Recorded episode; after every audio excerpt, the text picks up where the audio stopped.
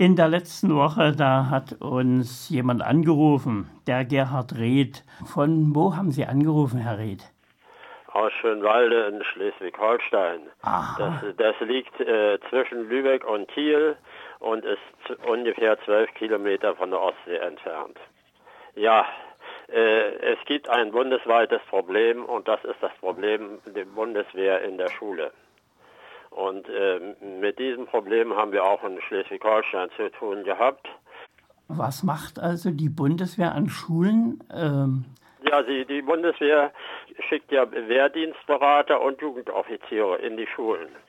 Dabei erweckt sie bei den Schülern den Eindruck, dass zum Beispiel die Auslandseinsätze der Bundeswehr notwendig sind für Deutschlands Sicherheit.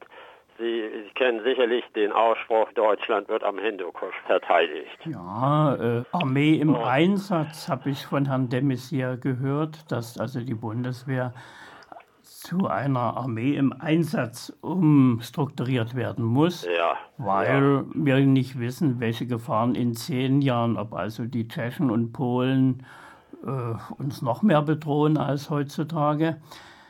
Aber wahrscheinlich ist es Somalia, was uns äh, Sorgen bereitet. Ja, gut, das ja, war nur ein Sie Einwurf. haben sicherlich gelesen, dass die Bundeswehr aufgrund der Umstrukturierung erhebliche Personalprobleme hat. Mhm. Und da, da ist zu vermuten, das dürfte so gut wie sicher sein, dass die Werbeaktionen in den Schulen noch zunehmen werden.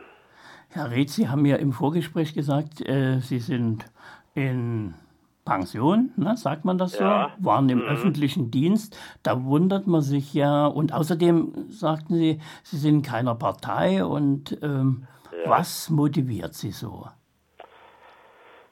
Ja, also ich habe ja diese Podiumsdiskussion hm. miterlebt. Hm. Und äh, da habe ich dann äh, doch mitbekommen, dass Leute, die sich für den Frieden einsetzen, es ganz schön schwer haben in Deutschland.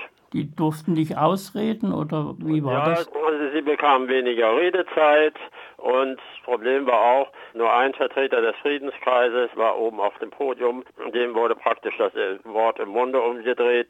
Der hatte nämlich auch das Problem, dass Jugendoffiziere äh, sehr gut ausgebildet sind mhm. und rhetorisch allen anderen haushoch überlegen sind. Und da konnte ich mir dann sehr gut vorstellen, dass Schüler erst recht keine Chance haben in einer Diskussion mit mhm. Jugendoffizieren. Und da hatten Sie eine Idee? Und da, und da habe ich mir dann gedacht, habe ich mir dann die, die Situation der Eltern vorgestellt. Eltern können da eigentlich gar kein Interesse daran haben, dass ihr Kind später einen lebensgefährlichen Beruf ergreift. Und Eltern können also nicht damit eigentlich nicht damit einverstanden sein, dass ihre Kinder in der Schule überredet werden, später zur Bundeswehr zu gehen. Und wenn die, wenn die Schule sowas macht, ist das mit den Interessen der meisten Eltern nicht vereinbar. Wenn ich hier noch Kinder heute in der Schule hätte, würde ich mich dagegen wehren. Ich würde mhm. zunächst erstmal versuchen, hier in, in der Schule zu erreichen, dass die Bundeswehrangehörige nicht eingeladen werden. Aber das ist auch sehr schwer durchzusetzen und äh, da habe ich mir dann überlegt, welche Möglichkeiten könnten Eltern noch haben. So bin ich dann auf die Idee gekommen, dass die Eltern die Befreiung von der Teilnahmepflicht am Unterricht mit der Bundeswehr beantragen sollten. Da habe ich mich dann auch an Terre de Somme gewandt und, und äh, Terre de Somme teilt diese Meinung und dann haben wir äh, gemeinsam einen Musterantrag entworfen, der besteht nur aus drei Sätzen. Wir erziehen unser Kind aus Gewissensgründen gewaltfrei, mit dem Ziel, dass später ein freiwilliger Gang zur Bundeswehr unterbleibt. Daher beantragen wir die Befreiung von der Teilnahmepflicht am Unterricht mit Bundeswehrsoldaten und Wehrdienstberatern. Unser Kind soll währenddessen Ersatzunterricht in einer anderen Klasse erhalten zweckmäßig, diesen Antrag schon am Beginn des Schuljahres einzureichen, weil nämlich manchmal Veranstaltungen mit der Bundeswehr nicht vorher angekündigt werden. Und solche Anträge können auch dazu führen, dass die Schule es sich noch einmal überlegt, ob sie tatsächlich Bundeswehrangehörige einladen will. Ja, ist eine Idee. Also Terre de Somme hat dieses aufgenommen und ich habe hier so einen Zettel, äh, in der Hand. Ich habe mal ein bisschen recherchiert Und hier steht, Herr de Somme bedankt sich für die Informationen zum Befreiungsantrag bei Herrn Reth aus Schleswig-Holstein und bittet Schülerinnen und Eltern um Rückmeldung, ob der Befreiungsantrag erfolgreich war. Hier steht auch einiges noch zu den juristischen äh, Verwicklungen. Ja. Wollen Sie da noch was sagen dazu? Ja, und zwar es ist so, es gibt für diesen speziellen Fall keine Rechtsprechung.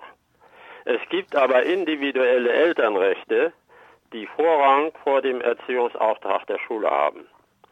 Und da ist meine Einschätzung folgende. Wenn Eltern mit ihrer Erziehung erreichen wollen, dass später eine Verpflichtung bei der Bundeswehr unterbleibt, ist dies eine höchst persönliche Angelegenheit. Es liegt auch im Interesse der Schulen, hier jede Störung zu vermeiden. Ich möchte nicht in der Haut eines Lehrers stecken, wenn dieser für das Fehlen der Ausgewogenheit im Unterricht mit der Bundeswehr mitverantwortlich war und später in der Zeitung lesen musste, dass einer seiner Schüler in Afghanistan starb. Mhm. Bei dieser Gelegenheit möchte ich mal das Beispiel eines Gymnasiums in, in, in Brandenburg erwähnen. Da ging es um einen sogenannten Wehrdienstberatungsoffizier. Mhm. Und der hat im Unterricht gesagt, Soldat sein macht Spaß und bringt einen weiter. Dann hat er am Rande erwähnt, ja, das Ganze ist nicht ganz ungefährlich, es kann auch mit dem, mit dem Tode enden. Das war ein Bericht der Deutschen Welle. Die Deutsche Welle ist ja nun mit Sicherheit keine bundeswehrfeindliche Einrichtung. Mhm.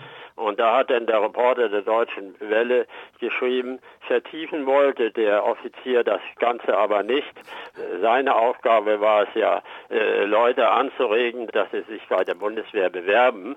Und es war nicht seine Aufgabe, hier die Schüler abzuschrecken. Es wird leider da noch schlimmer in diesem Bericht.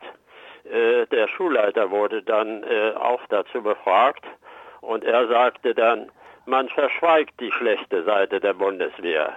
In unserer Region fehlen Arbeitsplätze.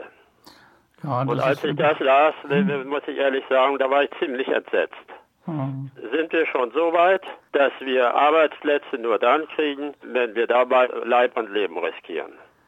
Naja, wenn es vor Deutschland ist, sag ich mal. Ja, ja, das hat, das hat der Beratungsoffizier im Übrigen auch gesagt. Wer ein Fan von Deutschland ist, ist auch bereit, hier Deutschland im Ausland zu verteidigen und so weiter. Und ich meine, und, und das steht auch in manchen Schulgesetzen, die Friedenserziehung, die muss in den Schulen im Vordergrund stehen. Und dazu passt keine Werbung für den Krieg. Ja, also Ihre Worte in Gottes Ohr und vielleicht in das der Minister, da wird es nicht viel helfen, aber vielleicht in das Ohr der Eltern, die vielen Eltern und äh, Friedensgruppen und engagierte Leute im Land könnten vielleicht etwas daran ändern. Meinen ja, das ist mein großer Wunsch, dass die Eltern möglichst oft einen Befreiungsantrag stellen und äh, auf diese Art und Weise erstens ihre Kinder schützen und auch anderen Leuten ein Zeichen geben, dass es so nicht weitergehen kann. Gut, Herr Ried, ich bedanke mich erstmal. Ich wünsche Ihrem freien Radio sehr viel Erfolg, weil Sie nämlich auch Sachen zur Sprache bringen, die in den großen Zeitungen manchmal verschwiegen werden. Gut, okay. Also dann hören wir uns vielleicht nochmal bei anderer Gelegenheit und sagen Tschüss, ne? Ja, gerne. Tschüss.